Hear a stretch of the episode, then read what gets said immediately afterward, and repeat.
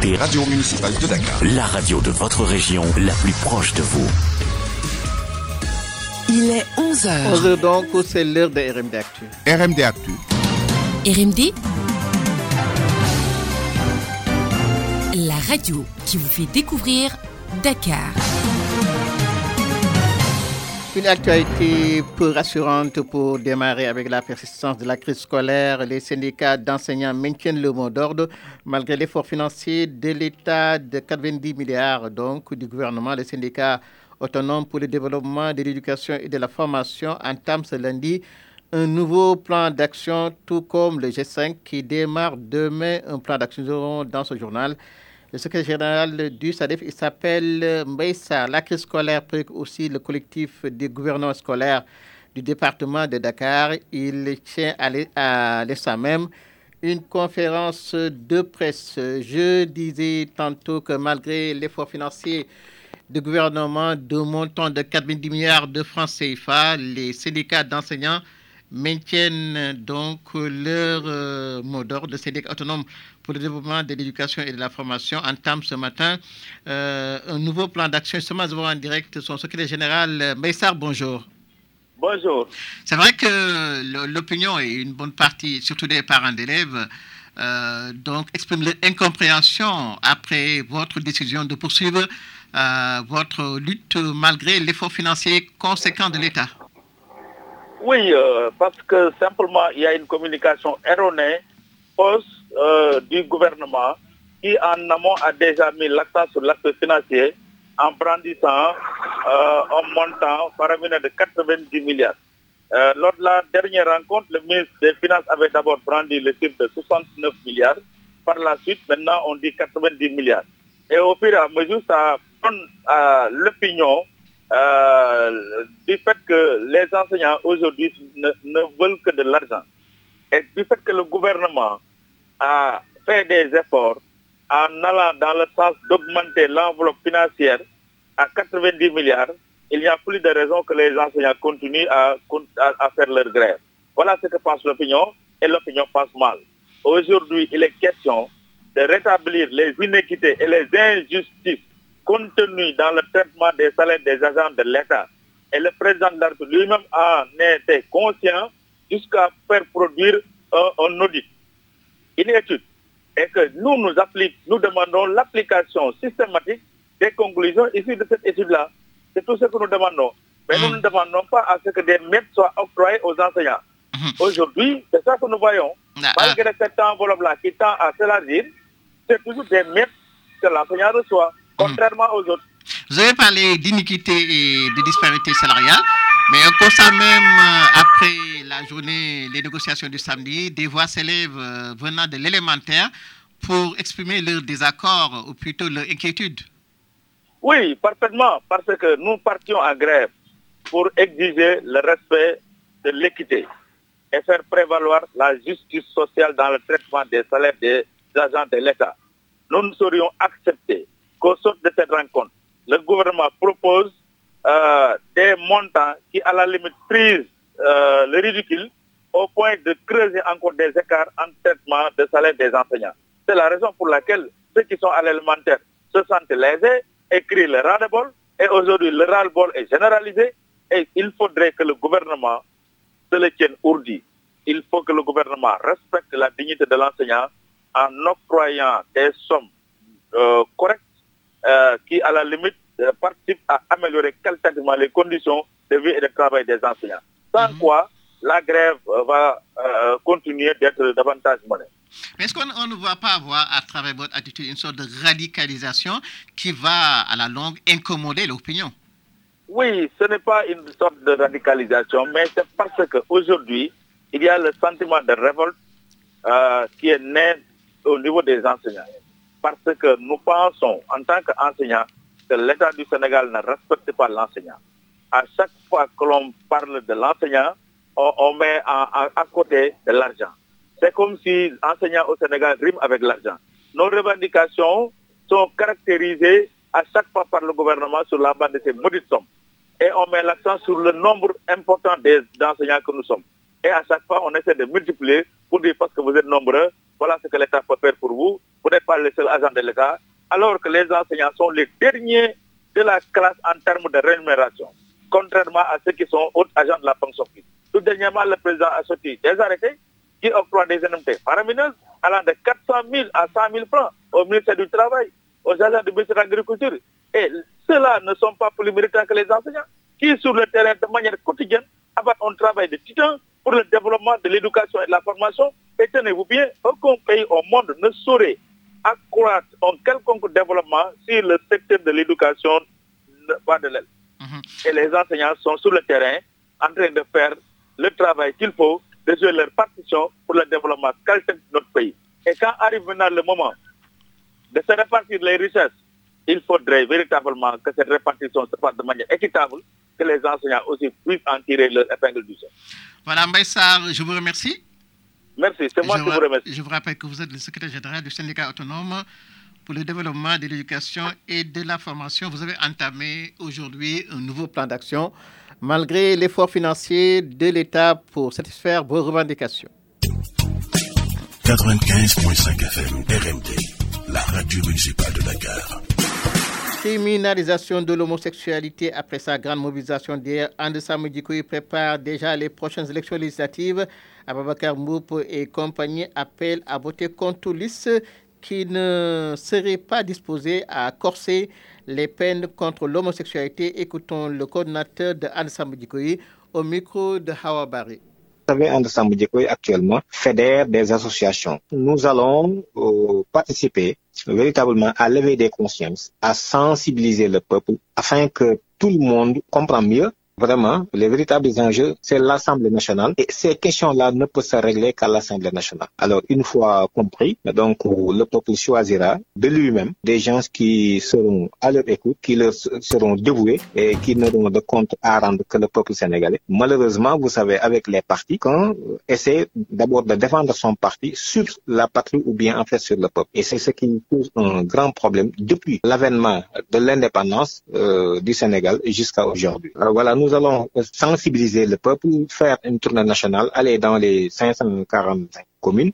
vraiment pour sensibiliser le peuple afin qu'il puisse avoir l'intérêt et les vrais enjeux de l'Assemblée nationale et que ces questions-là ne peuvent se régler qu'à l'Assemblée. Une fois fait, nous, notre mission sera accomplie. Donc, les citoyens apprécieront chacun librement de ce qu'il fera. Le collectif Andesam Dikoui qui donc prépare les élections législatives, c'est pour sensibiliser l'opinion afin que la loi portant criminalisation de l'homosexualité passe à l'Assemblée nationale.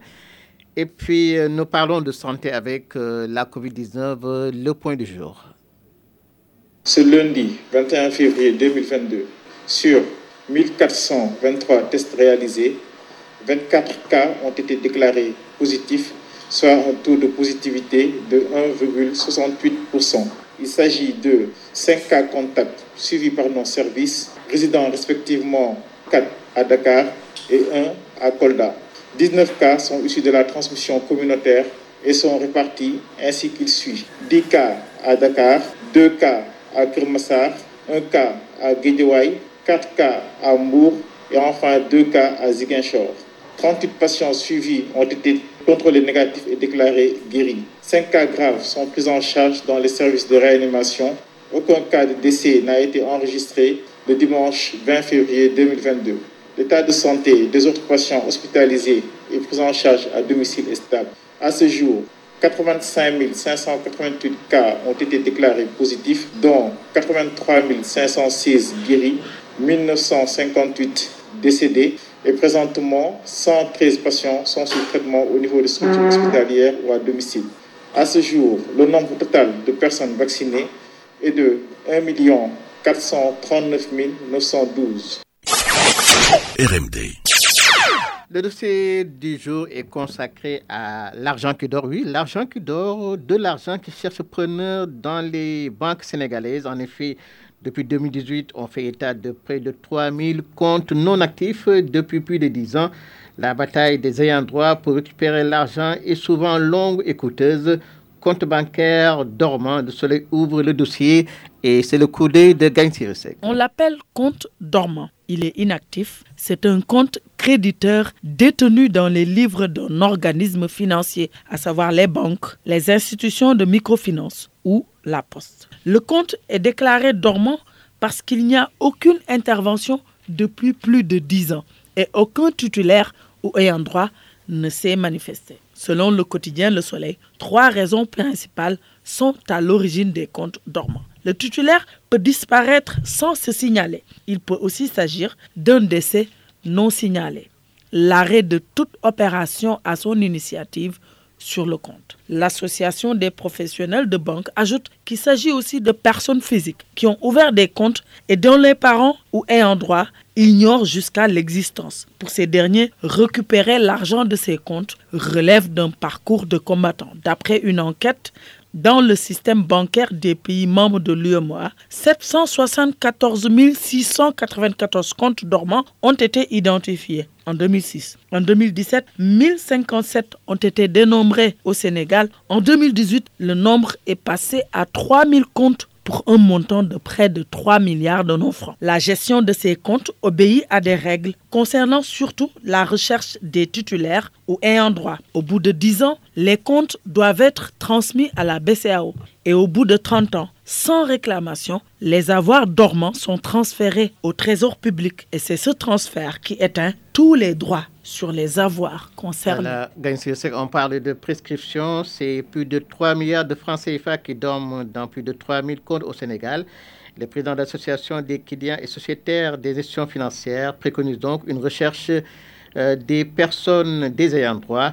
Écoutons Famara Ibrahim Sissé, il est joint par Ney Amnetesek. La Banque centrale de dormant. C'est un compte qui reste pendant 10 ans dans une banque sans intervention. Au-delà des 10 années, la banque est obligée de déclasser le compte, de le confier à la Banque centrale qui va devoir elle, à son niveau, retenir le compte et faire des recherches pendant 20 ans. Donc, globalement, 30 ans avant que l'argent ne soit versé dans le trésor public du pays dans lequel euh, l'institution financière est implantée. Mais ce que nous, nous avons constaté, c'est qu'il euh, n'y a pas de recherche efficace pour retrouver les ayants droit, au niveau de la banque comme au niveau de la banque centrale. C'est pourquoi nous estimons qu'aujourd'hui, il y a des moyens très efficaces de pour rechercher et retrouver les ayants droit de ces comptes euh, dormants. Parce qu'il y en a beaucoup et la manne financière est très importante et nous, parfois, euh, nous recevons des usagers qui nous disent que le compte dormant a été amené à la banque centrale, le compte dormant après la banque centrale a été,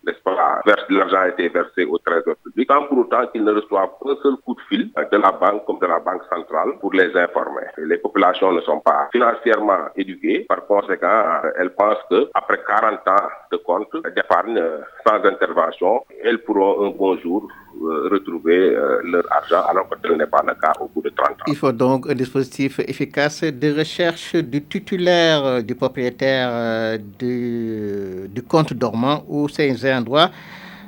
il y a presque une prescription trentenaire, en effet, faute de pouvoir identifier le propriétaire d'un compte plus de 20 ans.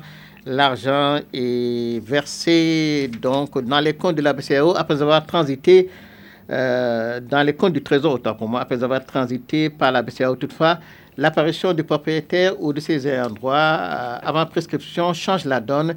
Écoutons l'éclairage de l'avocat Maître Cyril Clédorli, Maître Cyril Dembo Cyril Bachili, autant pour moi, au micro de Mamagé. Un compte, il est dormant s'il reste pendant 8 ans sans activité. Donc, à partir de ce moment, la banque euh, doit transférer normalement faire des recherches pour essayer d'identifier un peu le, titulaire du compte et transférer les fonds à la BTAO. Donc, euh, entre la huitième et la dixième année, on va rechercher les propriétaires du fonds. Si on les retrouve, ils ont la possibilité de le réclamer. Maintenant, il y a diverses procédures qui sont prévues. Si on les retrouve pas, les fonds sont détenu par la BCAO pendant 20 ans. Au bout de 20 ans, si personne ne se présente, la BCAO, il y a une prescription, c'est-à-dire plus personne ne peut réclamer les fonds. À partir de ce moment, la BCAO transfère les fonds au trésor public et ça devient la propriété de l'État. La procédure, elle est très simple. C'est-à-dire quand le propriétaire est décédé, pour tout bien appartenant à quelqu'un, ses héritiers doivent